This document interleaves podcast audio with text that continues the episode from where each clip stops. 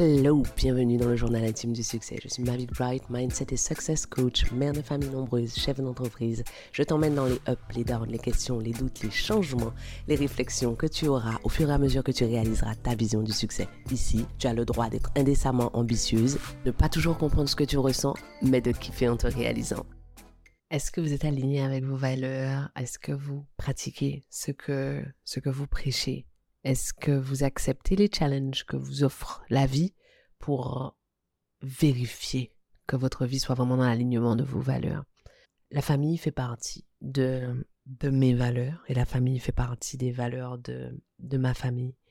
Et nous pratiquons la prière familiale, nous essayons d'être réguliers. Donc dans les périodes où tout va bien, tous les soirs à 19h30, nous prions ensemble. Et dans, les, dans les périodes où la vie est chaotique, parce que Frédéric et moi avons beaucoup de boulot, ou parce que les enfants ont des compétitions, ou ont des impératifs, eh ben, on, soit on prie de notre côté, soit on prie par en deux. Mais bref, l'une des choses qui, dans, dans notre rituel de, de prière, on a tout d'abord le temps de gratitude, donc le temps pendant lequel on, on dit merci, on, on remercie, on pratique la gratitude pour tout ce qu'on a, pour les petites, les grandes choses, et, ensuite le temps pendant lequel on, présente nos, attentes, nos, demandes, et, ensuite on a un temps de recueil où chacun se, recueille silencieusement dans, dans le silence de sa propre foi. Ensuite on a une prière qu'on fait tous ensemble, et ensuite en fonction du temps qui nous reste, on a le, temps, de, le temps de louange. Et euh, dans, cette, euh, dans cette prière, euh, généralement, un de nos enfants commence par guider la prière. Donc, euh, on demande avant de commencer qui va guider la prière. Il y en a un qui se désigne parfois de loin en loin. Ça peut être Frédéric ou moi, mais en général, c'est un des trois petits qui guide. Donc, euh, ils disent le plan de prière. Donc, ils disent on va commencer par, on va commencer par les gratitudes. Ensuite, on va se recueillir. Ensuite, on va faire la prière. Ensuite, maman, est-ce qu'on a le temps pour une louange? Et, et en général, après que les enfants aient, dit leur gratitude, euh, c'est maman qui, euh, qui présente les, demandes et, ou, qui, ou, qui, ou qui demande des, des bénédictions. Donc c'est moi qui fais, qui fais cette partie-là en général. Et l'une des choses que je demande le, le plus souvent, c'est de mettre de l'amour dans nos cœurs, de mettre de la patience dans nos cœurs, de nous apprendre à, à nous voir, à nous entendre, à nous comprendre, à comprendre comment l'autre a besoin d'être aimé, à parvenir à aimer l'autre comme il en a besoin, à être clair sur la façon dont nous avons besoin d'être aimés et à être humble pour recevoir l'amour sous la forme que l'autre accepte, sous laquelle l'autre accepte de nous donner cet amour. Et je me suis rendu compte que ça, en réalité, quels que soient les challenges que ça présente dans une famille de sang, pour nous, c'est facile parce que nous sommes plutôt clairs sur les besoins et les attentes des uns et des autres, et parce que comme nous avons toujours vécu les uns avec les autres, nous nous comprenons, nous nous lisons. Il y a peu de temps, une nouvelle venue a rejoint la, a rejoint la famille. Est-ce que je vous ai déjà parlé de l'importance de ce qu'on dit? Est-ce que je vous ai déjà parlé de l'importance de la visualisation? J'ai toujours dit que j'aurais cinq enfants, je me suis toujours visualisé avec cinq enfants, l'Éternel m'a donné cinq enfants, mon quatrième enfant est mort, mais j'ai bien eu ces cinq enfants dans mon plongée, je ne m'étais pas vue avec un de, un de mes cinq enfants morts. Et l'une des choses que j'ai aussi, alors je pourrais vous écrire des livres sur ce que j'ai dit, ce que j'avais visualisé, ce que j'avais prévu, mais je voudrais attirer votre attention sur une chose. Euh, il y a deux ans, avant qu'on décide même de venir vivre, un peu plus de deux ans, avant qu'on décide de venir vivre au Canada, on est allé en vacances. On est allé dans un Airbnb à Orlando et euh, j'ai regardé la hauteur sous plafond et j'ai dit à tout le monde. Alors je parle de des cinq membres de ma famille et de mes deux parents parce que mes deux parents sont les meilleurs compagnons de voyage du monde. Ce sont nos camarades de voyage. On fait tous les voyages fun, tous les road trips avec eux parce que il y a personne de plus cool et de plus fun que mes parents. Et donc je les ai regardés tous. Je leur ai dit tiens ma prochaine maison est comme ça. Moi, c'est cette hauteur sous plafond que je veux. Mais à ce moment, en fait, j'ai ma maison à La Réunion qui a déjà une hauteur sous plafond de dingue et, euh, j'envisage, j'imagine même pas euh, le, prochain endroit où on va, mais je me mets à visualiser, je focalise et c'est ça que je veux comme prochaine maison. Et ça, c'est la première chose. Et la deuxième chose que je, que je dis depuis des années, des années, des années, je dis, euh, mon prochain enfant sera un enfant adulte de 19 ans. Il arrivera, j'aurai plus à faire de nuit, j'aurai qu'à faire le compagnonnage avec lui. Aujourd'hui, au Canada, je vis dans une maison avec une hauteur sous plafond supérieure à celle que je voulais. Il y a peu de temps, à rejoindre notre famille, un cinquième enfant, un sixième enfant. Elle est arrivée comme elle est et, et elle est venue nous donner l'opportunité à tous de renforcer nos valeurs familiales, de prouver tous que nous sommes sincères quand nous disons que nous avons de la place dans nos cœurs pour quelqu'un d'autre, de nous prouver que dire c'est une chose et faire c'est autre chose.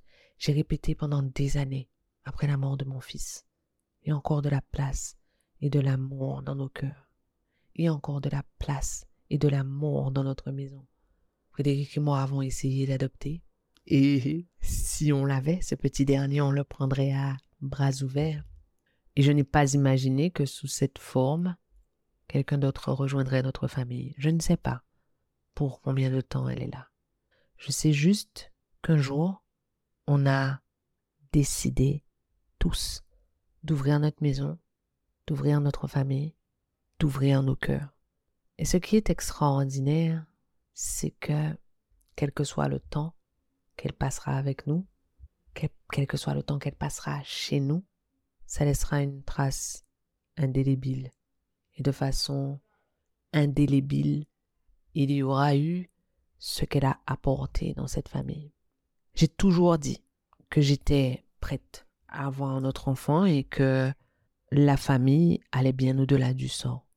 Et j'ai toujours été persuadée que j'étais capable d'aimer comme mon enfant, de prendre comme mon enfant une personne dont je déciderais qu'elle serait ma famille, qu'elle serait mon enfant. Et c'est ce que sa présence me prouve tous les jours, nous prouve à tous tous les jours. Vous imaginez que pour elle, cela comporte des challenges d'arriver dans une famille qui croit ne pas avoir de règles, mais qui, une fois qu'elle est au contact d'une personne qui a des paradigmes différents, se rend compte qu'elle a des règles. Est-ce que ça vous est déjà arrivé de vous dire, nous, on est cool, il n'y a rien de très grave pour nous, et quand vous êtes au contact de quelqu'un d'autre qui n'a pas les mêmes habitudes que vous, vous vous rendez compte que ben, finalement, pour vous, ce ne sont pas des règles parce que c'est normal, mais pour l'autre, ce sont des règles. On s'embrasse le matin, on se prend dans les bras, on s'embrasse content, pas content, pressé, pas pressé. Il y a, enfin, on se dit exactement tous où on va. On sait toujours tous où trouver les uns et les autres. On se dit à quelle heure on rentre parce que c'est comme ça. Parce qu'il faut que personne ne s'inquiète. Il faut qu'on sache à quelle heure on peut commencer à s'inquiéter et à quelle heure on peut remuer ciel et terre pour trouver la personne qui manque à l'appel. Mais si ce n'est pas comme ça que vous avez vécu, eh bien, ces choses qui semblent simples pour d'autres deviennent des règles pour vous. Et ces choses qui ont toujours été des règles pour vous, maintenant que vous vous rendez compte qu'elles ne sont pas des règles pour tout le monde, vous en questionnez le bien fondé, ce qui est extraordinaire. Je suis absolument convaincu que ce qui nous rend intègres, ce qui nous rend fidèles à nos valeurs, ce qui nous permet d'être authentiques, c'est notre libre arbitre. Est-ce que je veux vraiment adhérer à cette règle? Est-ce que cette règle est vraiment importante pour moi? Qu'est-ce que ça m'apporte? Et j'adore ça.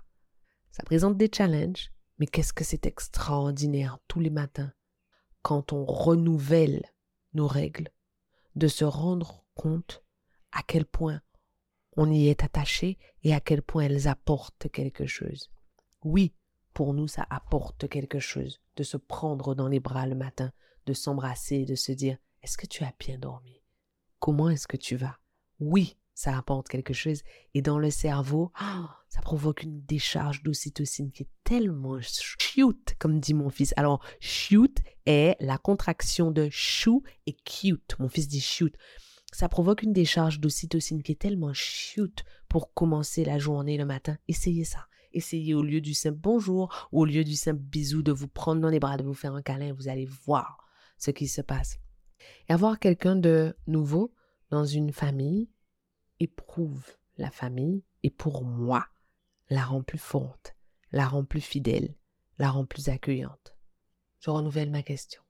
Je ne vous demande pas d'accueillir quiconque chez vous, de prendre comme ça quelqu'un chez vous sans rien demander en retour, sans demander à la personne pendant combien de temps elle est là, ce qu'elle fait, etc. Ce n'est pas ça. Par contre, je vous demande, qu'est-ce que vous avez fait ces derniers temps qui prouve que vous êtes attaché aux valeurs auxquelles vous dites être attaché. Quelles sont vos valeurs, mesdames? Comment est-ce que vous faites vivre vos valeurs tous les jours? Quels sont les derniers challenges que vous n'avez pas vu venir et qui vous ont fait grandir dans l'adhésion? À votre authenticité, à vos valeurs. J'y crois pas, c'est déjà terminé, on se laisse là. Merci de m'avoir accordé votre temps. Pensez à vous abonner à ce podcast et à me laisser une revue. Et au cas où vous vous demanderiez quel intérêt vous auriez à vous abonner à ce podcast et à laisser une revue, en plus du fait que vous seriez toujours notifié de l'arrivée de nouveaux épisodes, si vous vous abonnez, ce podcast aura de plus en plus de succès. Et s'il a de plus en plus de succès, ce que les ambitieuses comme vous et moi pensons sera de plus en plus répandu. Et si c'est de plus en plus répandu, on va créer un monde de femmes puissance.